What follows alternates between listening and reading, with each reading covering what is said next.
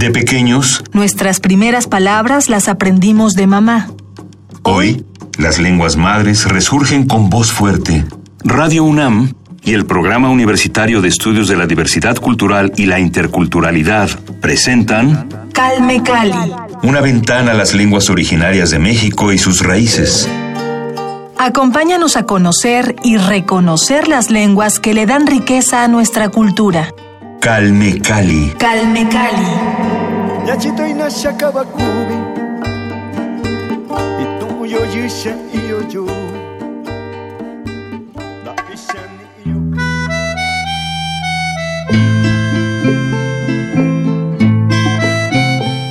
Los MEPA explican los fenómenos naturales por medio de mitos.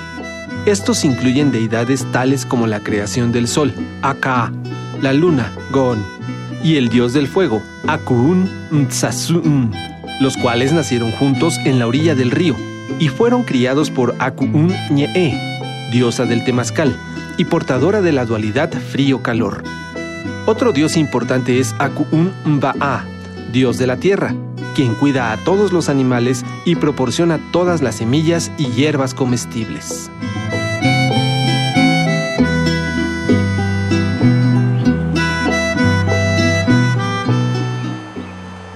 Bienvenidos a Calme Cali, yo soy Vania Nuche y me da mucho gusto que nos acompañen en este segundo recorrido por la lengua y la cultura MEPA. Hoy hablaremos sobre el proceso de la escritura en esta lengua y para eso ya está con nosotros el poeta Hubert Mathiua. Hubert, este año ganaste el primer premio a la creación literaria en lenguas originarias en Sontle 2016.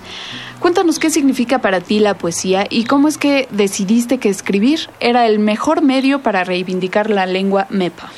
el hecho de escribir creo que ya es un acto de memoria, ¿no? Porque si bien nuestras lenguas por mucho tiempo se pensaron que no se podían escribir y así fuimos creciendo, causa de eso muchos ahorita no leemos en nuestra lengua, no escribimos en nuestra lengua. Entonces escribir para mí es un acto de reivindicación, un acto de memoria, por tanto es un acto trascendental para nosotros y para nuestro pueblo, sobre todo para, para los niños, quienes podrían ver que en una lengua en la que no se podía escribir, ahora sí, ¿no? Ahora sí se abre esa puerta en la cual sí se puede decir muchas cosas que, que se han callado durante mucho tiempo, ¿no? Decir las cosas que se están viviendo, lo cotidiano, todo lo cotidiano que nosotros hemos asumido como cotidiano, por ejemplo, volverlas trascendental, ¿no?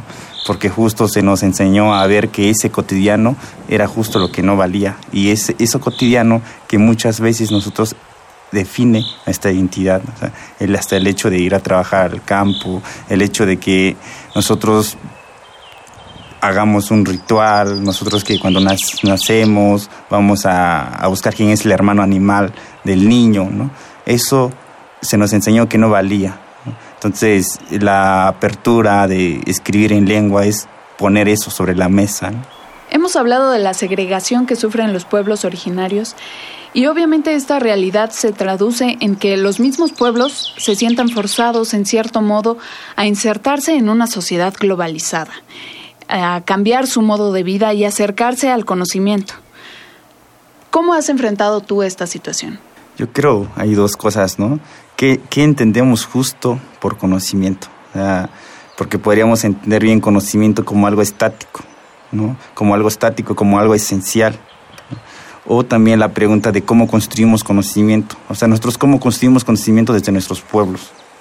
Como justo esta parte de que nos han dicho que algo muy cotidiano, por ejemplo, en mi pueblo se dice, si comes carne de venado con tu amante, te vuelves loco es algo muy cotidiano que se vive en el pueblo, pero sin embargo, si nosotros pensamos justo qué importancia tiene este, este postulado en el pueblo, es situarnos desde otro lado, desde cómo se construye el conocimiento, o sea, desde cómo eh, en ese postulado está inmerso una ética, ¿no? Ese postulado está inmerso una moral, ¿no? Del pueblo. Entonces es situarnos desde otra forma de construir conocimiento, no un conocimiento desde un objeto objeto que se va a remitir a, a otros procesos de este otros procesos de conocimiento, sino otro conocimiento diferente. Entonces, esta forma que te digo es más bien el diálogo, pues, ¿no? Porque si nosotros nos quedamos pensando en que nuestras comunidades son estáticas y que no son capaces de construir conocimiento nuevo y moverse y cambiar cosas nuevas, pues vamos a quedar ahí, ¿no? Y, es lo que se quiere, creo, es lo que existe en los museos. Y yo creo que la trascendencia de escribir con este conocimiento nuevo, de poner en la mesa qué es lo que se tiene que hacer o qué, cómo, cómo estamos pensando, cómo estamos sintiendo, creo que es justo eso, construir conocimiento justo para, para preservar, ¿no? Para preservar, para poner que sí puede haber un pensamiento filosófico, por ejemplo, en MEPA, sí puede ser un pensamiento este, desde la biología, en el pensamiento MEPA, sí se puede hacer, digamos, poesía desde diferentes este, cosas que se viven cotidianamente en la lengua MEPA. Entonces yo creo que es algo que se tiene que mover, porque justo lo que tú decías hace rato, la parte del, de que los pueblos se han vuelto asistencialistas, pues, ¿no? Entonces eso ha sido una parte que nos ha afectado mucho las políticas públicas. Entonces yo creo que necesitamos ir más allá de eso, más allá y justo el conocimiento, la construcción de conocimiento nos ayuda a entrar en diálogo con las otras culturas para regresar a lo nuestro. Lo nuestro no significa lo anterior, sino que lo nuestro significa en movimiento.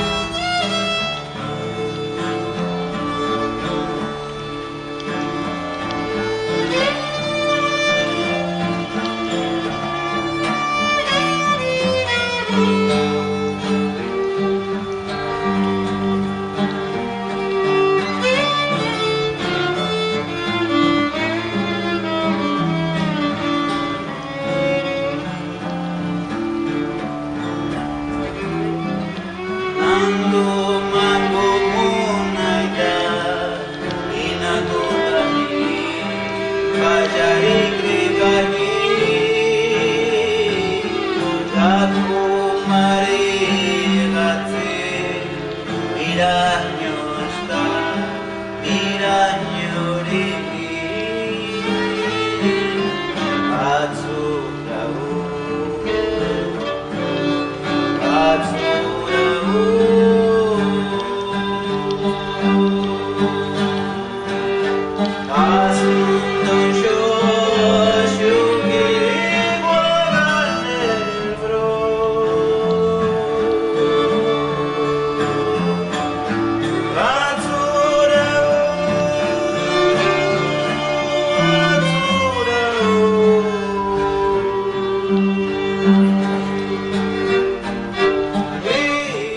Escuchamos el tema Bésame mucho en lengua mepa con Eric de Jesús.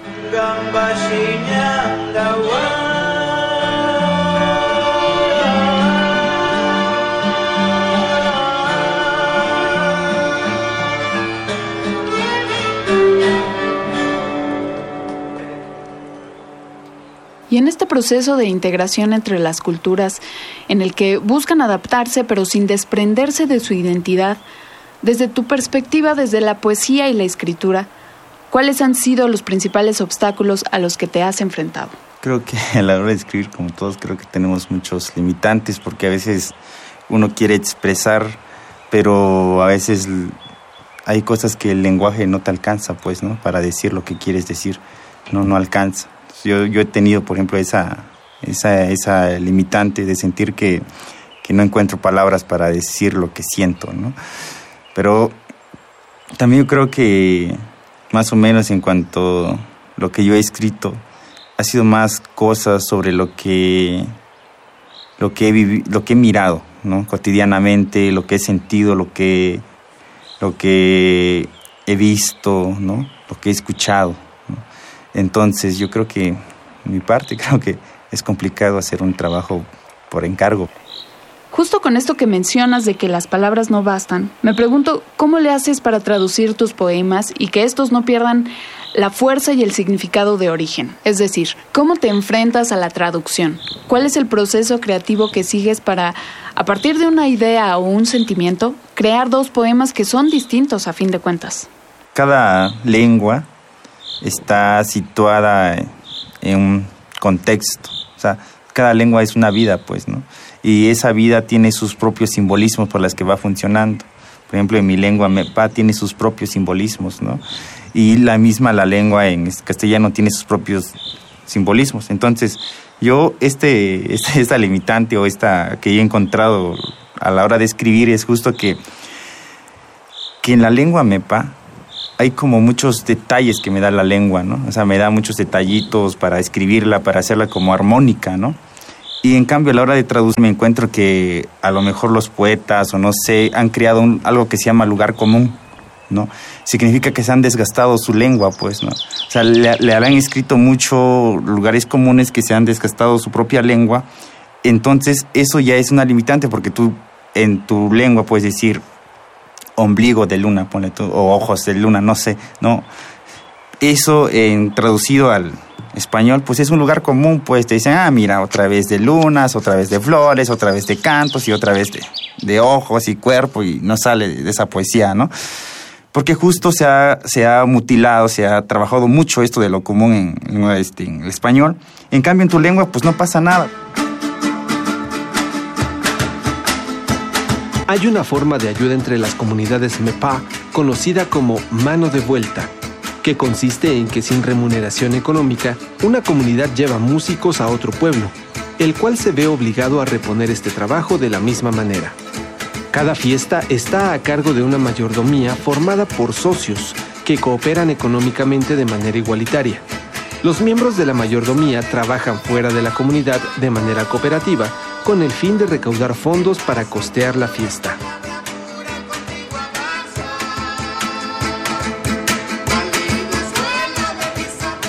Tú tienes que elegir bajo qué forma simbólica, ¿no?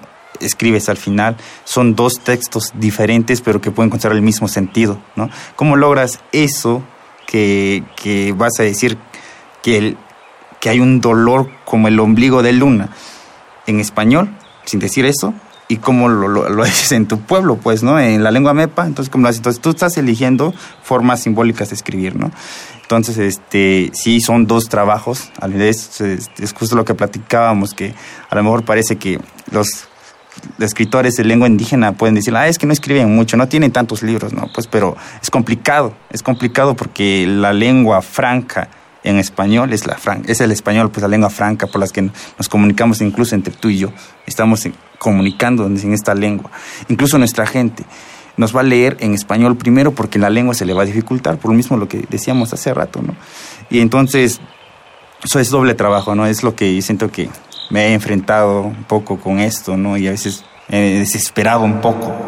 Abda, ni wagi ya ene shabu tsihu da wana shwa nyu no muri ni dos kundu hami na ngwe ngum tsanyu ga mi ngwi shabu tsetsema na ngwe nyo ja atsuko ikitina pushuwi na ndao shwa ikitino riguama naunahua xkara'di ikitino kuxejnaun jaminonenguinigo'o najuba xomejka niniñuu xnutsik'u naun rombo neikoitiri jakotsinguina jami igi iki simixti naun xnu'ndon bro'o jami niniñuu naun kafe tsimbi na nastra caminar itsinguínalo xomanau itsu nikaraga hayedu higo omarutsi sinimba shugami higo otsuku ninja we nani tushu tushuyo nda hamitsi rimagashaga hiyago ne shabo shabo tsihudahwa ishudashtaino haministrake mbashkamita rimbihwa nashpapo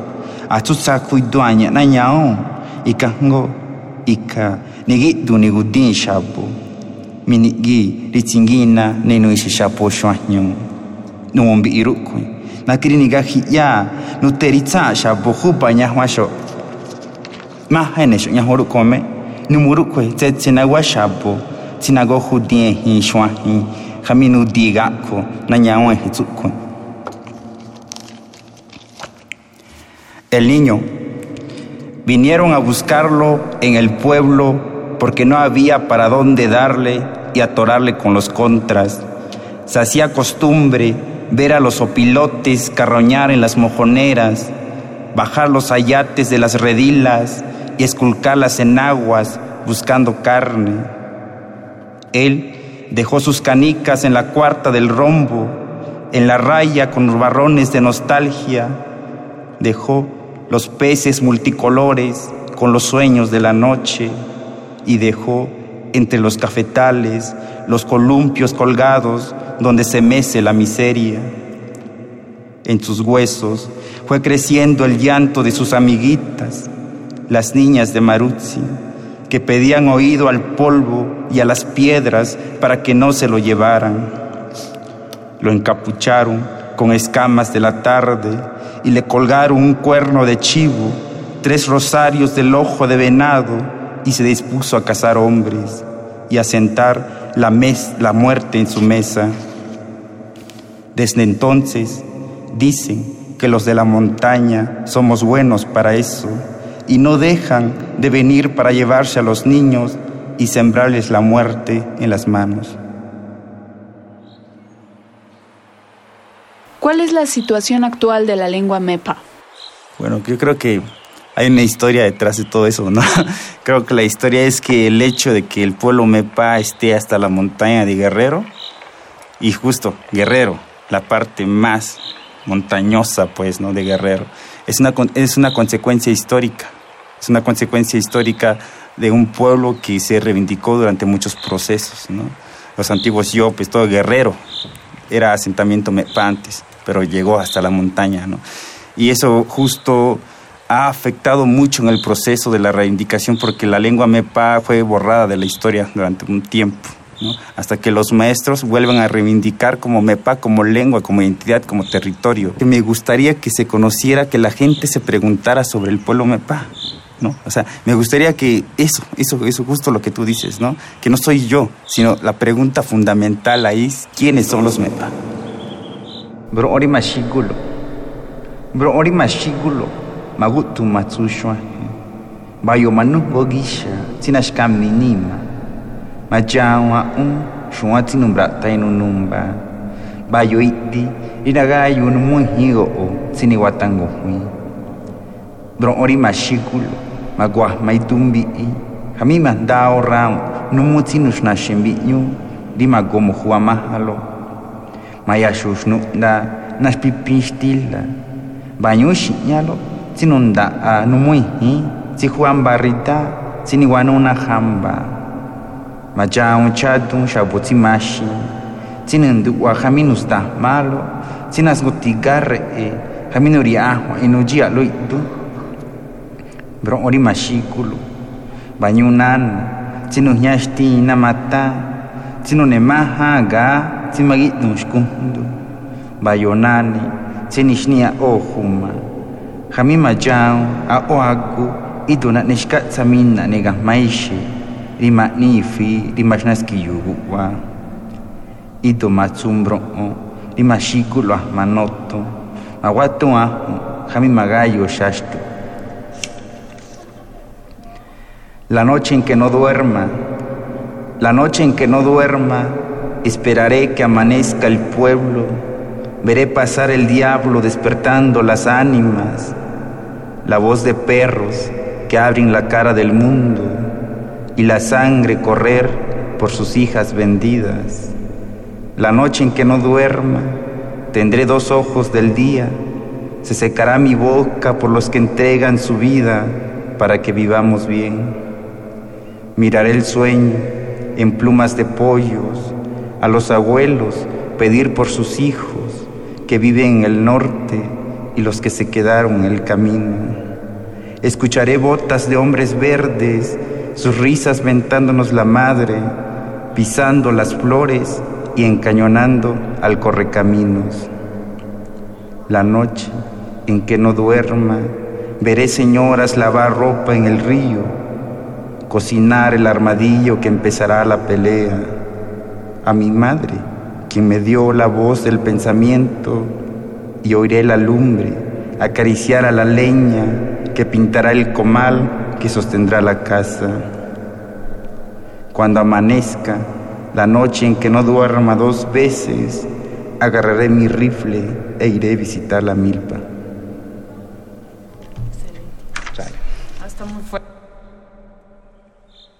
¿Qué tratas en tus poemas? ¿Qué es lo que quieres transmitir con tu poesía? Lo que a mí me gustaría como transmitir es como situar. Sobre todo a mí me gustaría este, situar a, a, a través de la palabra historias de la montaña.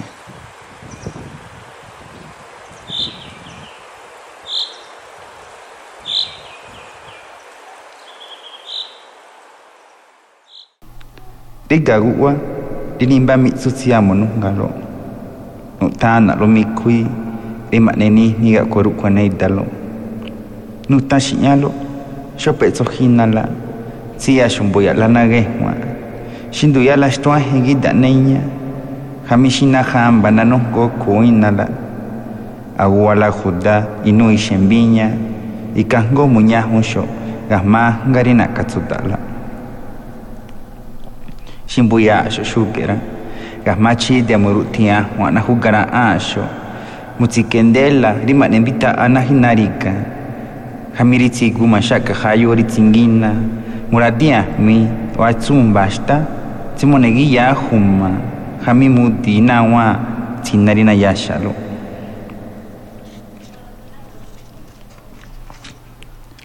La casa. Hay casas en las que nunca quisiéramos pasar. Le decimos a nuestro Dios, que aparte ese dolor de nuestro ojo. Dicen los abuelos, no coman en la oscuridad, no los queremos ver en la cárcel. Si miran el conejo en la madriguera o el camino les cruza la Marta, vengan con somiate para trabajar con las palabras que vienen sobre ustedes. Si nos vieran ahora, con machetes romperían los fierros que nos esconden, quemarían velas para alumbrar esta oscuridad y para que los años no traigan la desesperanza, sacrificarían dos o tres gallos para regar la memoria y se siembre en tu vientre la cicatriz que nos mira. Gran conversación, Hubert. Muchísimas gracias por acompañarnos en Calme Cali.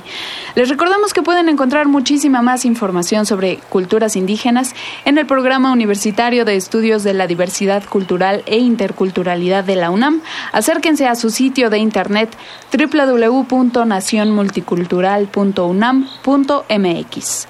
Los esperamos la próxima semana aquí mismo en Radio UNAM 96.1 de FM. Gracias por acompañarnos. En la producción estuvo Paco Ángeles. Que tengan un excelente día. Mi nombre es Vania Nuche.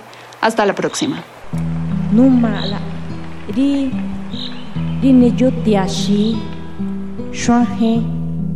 Nari costa montaña shenere hanina hanyo nana si judi eje guwari gi nari sangri Zacatlán guwari nitasiña magumi atender nana zihudinhe nimba peso machaguma numa guwarinari moneshwahe nana.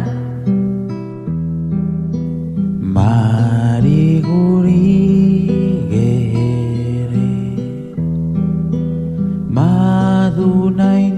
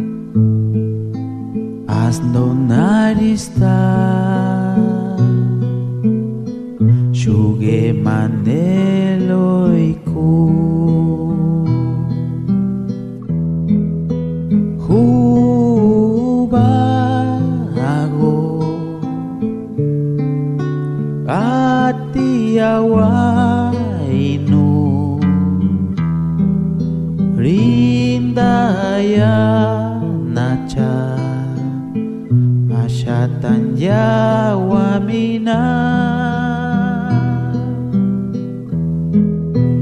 Kambarila hui Gama tanah Rinitasinya Ikas tanggehio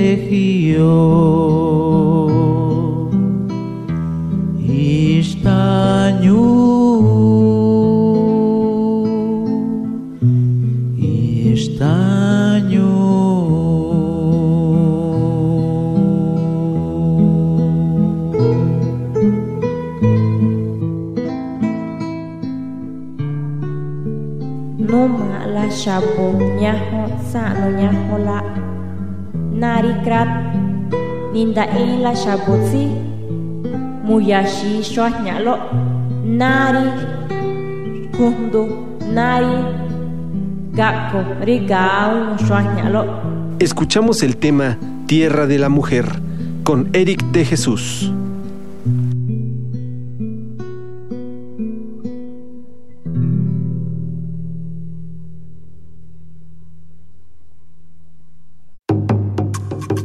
Radio UNAM presentó Calme Cali. una ventana para conocer y reconocer las lenguas que le dan riqueza a nuestra cultura. Los invitamos a aprender un poco más de las lenguas madres de México en nuestra próxima emisión.